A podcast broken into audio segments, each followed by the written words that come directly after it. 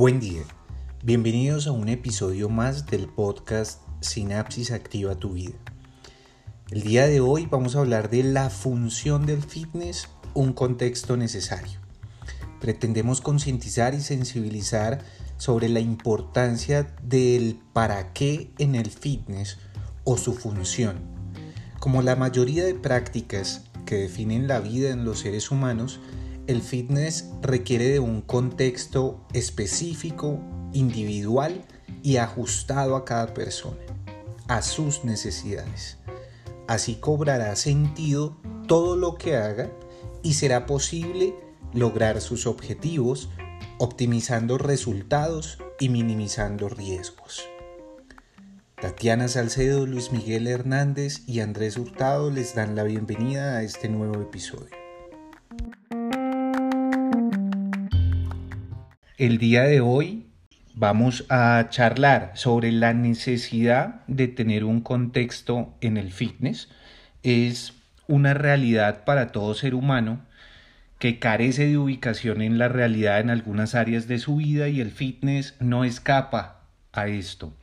Y es por esto que se presentan algunas falencias en lo que la gente pretende y busca a la hora de seguir unos hábitos fitness o adquirir un estilo de vida fitness. Entonces, si no están ubicados en la realidad, difícilmente lo que hagan y la manera en la que hacen las cosas les va a servir a ellos para sus objetivos específicos y sus realidades particulares. Y tiene que ver esto con la realidad actual del parecer y no ser. Siempre ha existido una tendencia en el ser humano de parecer y no ser. El fitness eh, digamos que es un contexto en el cual se ve mucho esto, la gente busca verse de una manera, mas no ser de una manera. Y esto es fundamental para que las cosas que hagan realmente tengan contexto. Entonces no sirve hacer algunas cosas fitness si no están contextualizadas en la realidad del individuo y si ese individuo realmente no tiene un proceso que respalden esos hábitos saludables y fitness. Dadas estas realidades, es que consideramos pertinente reflexionar al respecto y compartir con ustedes eh, algunos conocimientos básicos de los que podamos aportarles. No sé si ustedes quieren justamente generar ese contexto de lo que vamos a charlar. Hola Andrés, buenas noches. Hola Luis Miguel, buenas noches, ¿cómo están todos? Y bueno, ya que lo mencionas Andrés, creo que es bien importante que tengamos en cuenta justo este aspecto del contexto porque eh, desde el escenario o más bien desde las diferentes áreas de la salud tenemos un problema particular justamente con ese tema del contexto.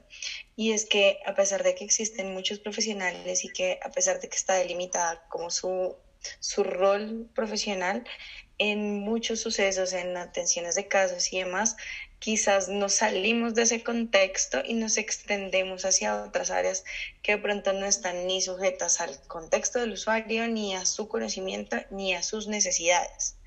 Y eso definitivamente va a trastocar un poco eh, el tratamiento que realmente se debería llevar. Bien, Andrés, Tatiana, muy buenas noches definitivamente el contexto es importante en todas las áreas de la vida porque hacer cosas sin saber por qué se están haciendo nos lleva no solamente a una frustración personal, ¿en qué sentido? En el sentido que no vamos a llegar a ningún lado, sino que incluso, por ejemplo, en términos de salud, y recuerden que cuando hablamos de fitness estamos influyendo directamente en nuestra salud, nos puede llevar a procesos que nos van a perjudicar nuestro estado. Entonces, el contexto tiene que ser la base fundamental para el propósito, el desarrollo y por ende también la conclusión de lo que nosotros queramos hacer en el FIC. Perfecto, creería yo es supremamente claro el tema. Función entendido como el para qué, el por qué, el sentido de las cosas. Esa función entendida como el sentido y el contexto justamente es la herramienta que da función a lo que se hace, ¿vale? Entonces desde ahí vamos a abordar algunos tópicos de la función del fitness, un contexto necesario.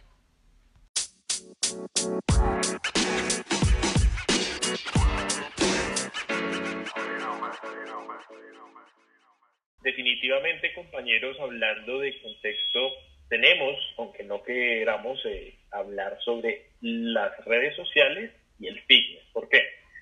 Porque definitivamente hoy en día se está masificando y las personas quieren ser fitness.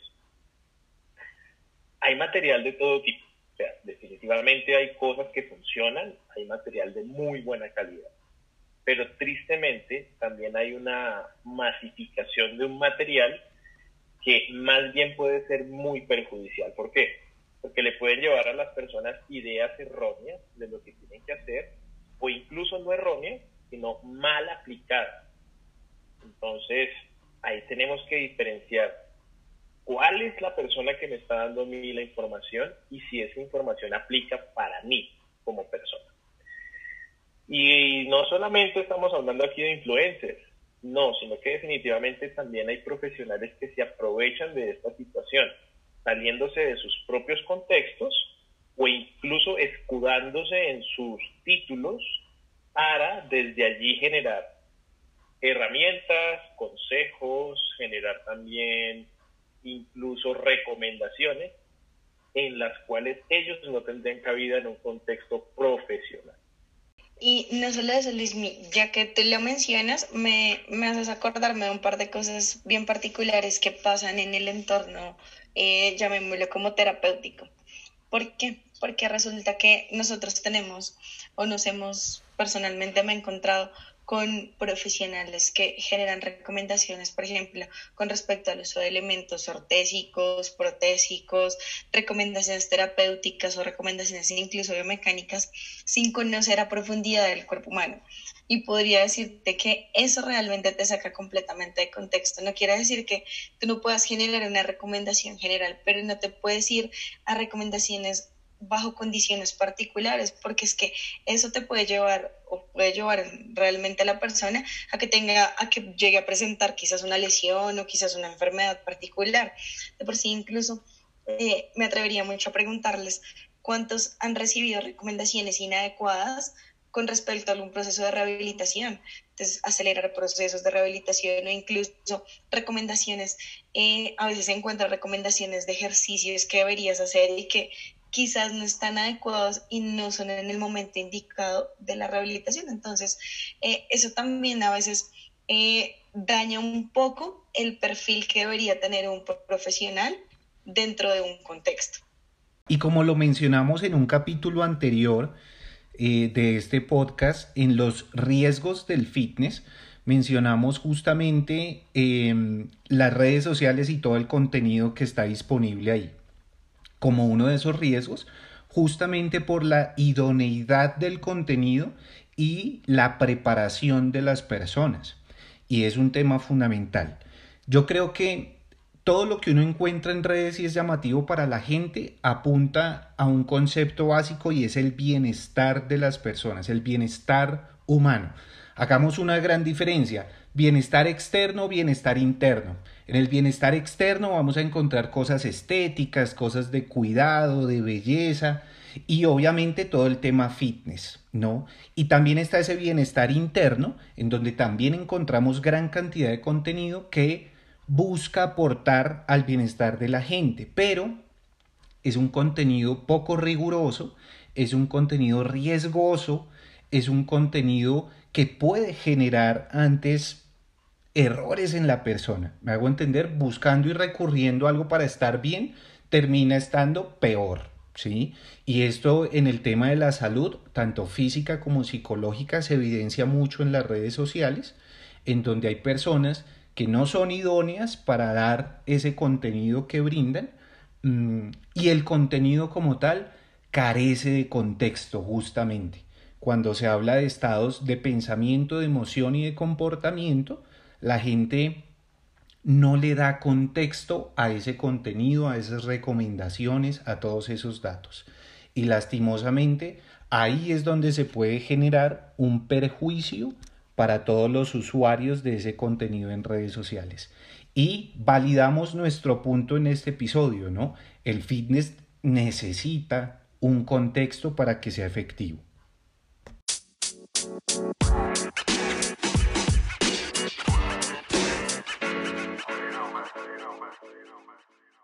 Y miren que si nosotros nos extendemos un poquito, pronto a hablar también de otros contextos similares al fitness, nos encontramos mucho que en otro escenario podríamos ver, hay personas que tienen unos objetivos de entrenamiento, pero que definitivamente cuando van a hacer, hacen absolutamente todo lo contrario.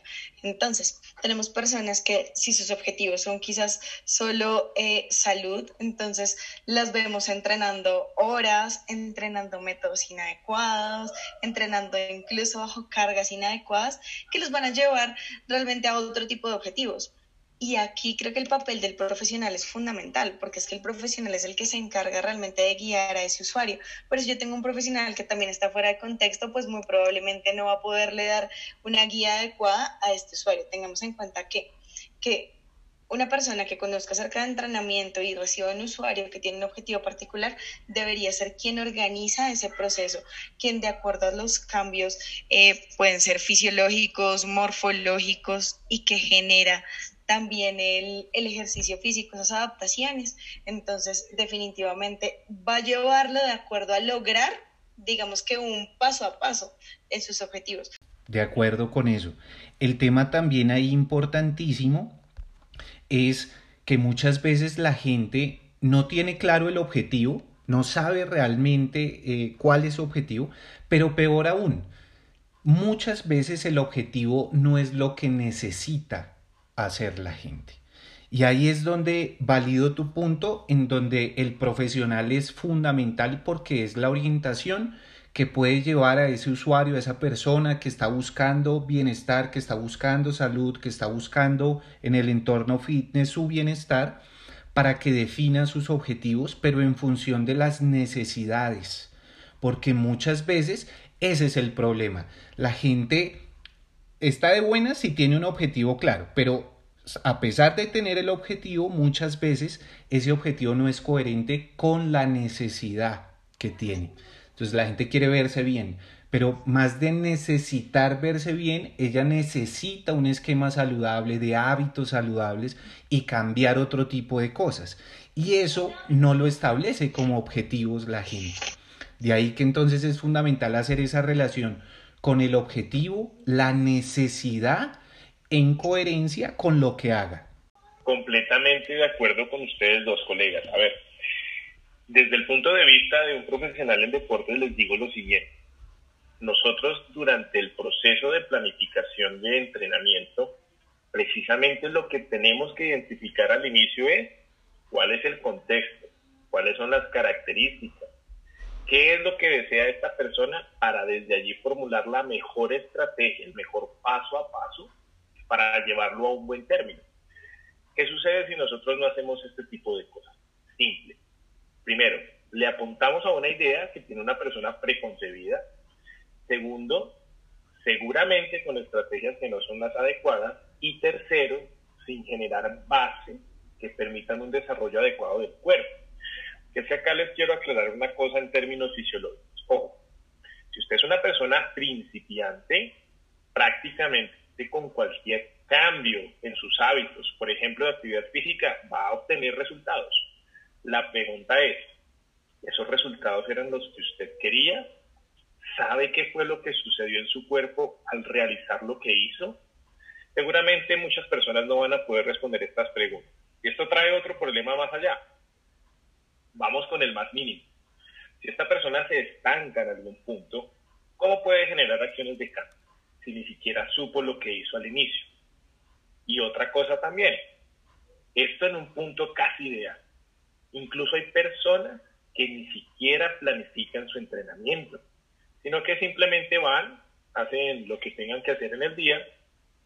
Esto, por supuesto, sin tener que se en cuenta qué es lo que se va a hacer ni para qué lo están haciendo.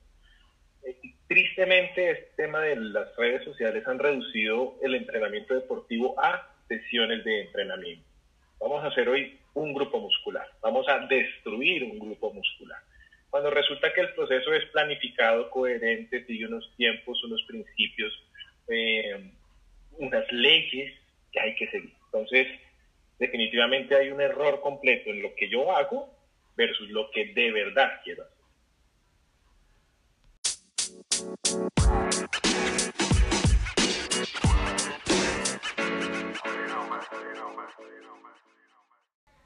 Hablando también de otro tema importante, compañeros, es tener en cuenta quién soy, qué estoy haciendo para mí, según mis características, versus lo que estoy haciendo.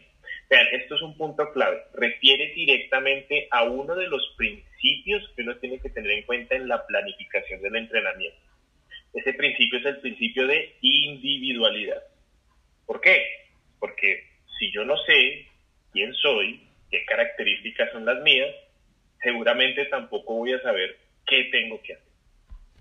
Luis Miguel, es decir, esa, esa individualidad es como que lo que le sirve a otro no necesariamente me sirve a mí y lo que a mí me sirve no le sirve a otro. Es decir, el principio de generalización no aplica en, en, esta realidad fitness y es el punto al que va, ¿cierto? Definitivamente, Andrés. O sea, imagínese usted hacer el reto que está promocionando una persona en Internet y que lo hagan mil personas. ¿Cuántas de esas mil personas no pueden sufrir consecuencias que no son saludables por seguir este tipo de recomendaciones. No, cada persona es un universo. Lisby, y yo te pongo otra, como otro escenario. Imagínense una persona que, por ejemplo, no conoce este tipo de cosas. O sea, no sabe que, debería, que no puede hacer cualquier tipo de ejercicio porque probablemente le pueda pasar algo, sino que simplemente escuchó y en algún momento le dijeron, hey, es que es importante que usted sea saludable y que usted haga algún tipo de actividad. Entonces son esas personas que tú ves que... Eh, el sábado por la noche alistan su bicicleta y todos los domingos, o bueno, quizás ni siquiera todos los domingos, sino quizás un domingo les dio por salir a recorrerse media Bogotá en bicicleta y al otro día o más bien incluso ese mismo día en la noche están destruidos, al otro día no quieren volver a hacer nada totalmente y no quieren hacer nada de actividad. O sea, ahí, ahí la estrategia realmente quizás es de enseñarle a la persona que aprenda que usted no tiene las mismas condiciones que quizás tenga otra persona y que eso hace que lo que a usted le prescriban o le planifiquen tenga que tener una diferencia sustancial. Ahí cuando la gente hace ese tipo de, cosas es que se enferma, realmente se enferma, y ahí está el, el esquema dentro de la idiosincrasia común del saber popular, que entonces el deporte no es salud, mire, hice deporte y me enfermé, ya no voy a volver a salir. No, es, es mucho de esa idiosincrasia que uno se encuentra. Y que tiene que ver también con que la gente no conoce su realidad. Lo, decía Luis al principio, no sabe quién es. ¿sí? La gente no se conoce a sí misma, no sabe cómo piensa, cómo siente, cómo se comporta, no sabe cómo funciona como organismo, no sabe cómo procesa la información. Y esa falta de conocimiento sobre sí mismo le va a impedir recurrir a estrategias, maneras, formas de lograr su bienestar o buscar su salud inadecuadas porque no sabe qué le funciona, no sabe qué le sirve, no sabe qué es mejor para sí mismo. Lo decía clarísimo Luis Miguel al principio, esa individualidad. Y con esto seguimos reafirmando la necesidad de que en el fitness y cualquier tipo de actividad que en pro de la salud deba tener un contexto. Es necesario definir ese contexto que lo mencionamos nosotros a lo largo de este episodio con estar ubicados en una realidad, tener un contexto funcional, es decir, que un sentido de las cosas, el para qué lo que hago y cómo lo hago, eh, la fuente en donde busco esa información, de dónde me apoyo, en dónde busco contenido, qué tipo de contenido, qué tipo de profesionales, eh, tener claro el objetivo, la necesidad, esa individualidad, para en últimas mejorar mi realidad. Yo lo decía al principio, la gente siempre está en busca de estar mejor, de su bienestar. Y el fitness es eso, es para estar bien. Entonces, sería ilógico que en pro del bienestar terminen enfermándose o arriesgando su salud comprometiendo su desempeño y su bienestar. Creería que ahí cumplimos nuestro objetivo de concientizar y sensibilizar un poco frente a la función del fitness y un contexto necesario. No sé si quieran cerrar con alguna reflexión. Yo sí quiero dejarles algo en particular y es que les planteo un caso que sucedió hace un buen tiempo y como fisioterapeuta me parece importante resaltarlo y es un ejemplo de un claro estar fuera de contexto y es en aquel momento en el cual el CrossFit tomó una, un, un boom gigante y todos hacían CrossFit pero resulta que no todos tenían las mismas condiciones para hacer CrossFit, entonces puedo decirles que se presentaron una gran cantidad de personas lesionadas y el CrossFit, pues no puedo decirles tampoco que sea malo, no tengo nada en contra del CrossFit. Mi problema acá es que estás fuera de contexto cuando planificas para alguien que no tiene las condiciones para realizar este tipo de actividades. Entonces, creo que es el más claro ejemplo que nos ha dejado a nosotros la historia de todas esas tendencias de entrenamiento que, que se generan y que se crean y que finalmente tienen una consecuencia, en este caso negativa, que quizás con el tiempo pues ya se ha aprendido y se ha tomado de eso, que lastimosamente trajo cosas terribles para muchas personas, pero que actualmente de pronto ya ha tomado como un, un rumbo adecuado. Te llenaste de trabajo producto de esas modas y esas tendencias, fue algo bueno. Ay, no, terrible. Teóricamente sí. Y, también complementando, compañeros, porque estoy de acuerdo en sus argumentaciones, no solamente, ojo, no solamente salud, ¿en qué sentido? Claro, lo estamos llevando a un punto de decirle se puede lesionar, pero también usted puede amargarse su vida por seguir recomendaciones que no son para usted. Vamos a hablar de otro ejemplo que también me sucedió a mí, no en un contexto profesional, sino en un contexto común y corriente. Imagínense que una vez fui a la panadería y había una señora delante mío preguntando que si tenían pan sin gluten. ¿Por qué? Porque ella había escuchado que el gluten era malo. Entonces encontramos una desinformación total. Por supuesto que el gluten es malo si tú eres una persona celíaca, si eres una persona alérgica a este compuesto que es la proteína de algunos cereales. Entonces, aplica esto exactamente lo mismo para cualquier cosa de las que hemos estado hablando en el film. Terminas dejando ciertos alimentos que crees falsamente que son malos o incluso adquiriendo algunos que crees falsamente que son buenos, como algún aceite por ahí que es uno de los más saturados, que no voy a decir el nombre para no entrar en controversia. O puedes incluso perjudicar tu salud llegando al extremo de seguir cosas que están de moda sin saber que te pueden hacer daño. Entonces, lo mejor es siempre estar en contexto, saber quién eres, qué puedes hacer, qué no puedes hacer y por supuesto, para qué voy a hacer. Compañeros, como siempre, un gusto compartir con ustedes, Tata. Agréguenle algo más y es ¿qué necesitas? ¿Y qué necesitas? Exactamente, ¿y qué necesitas? Que es diferente muchas veces al objetivo, ¿no? Como lo decíamos. Súper. Totalmente.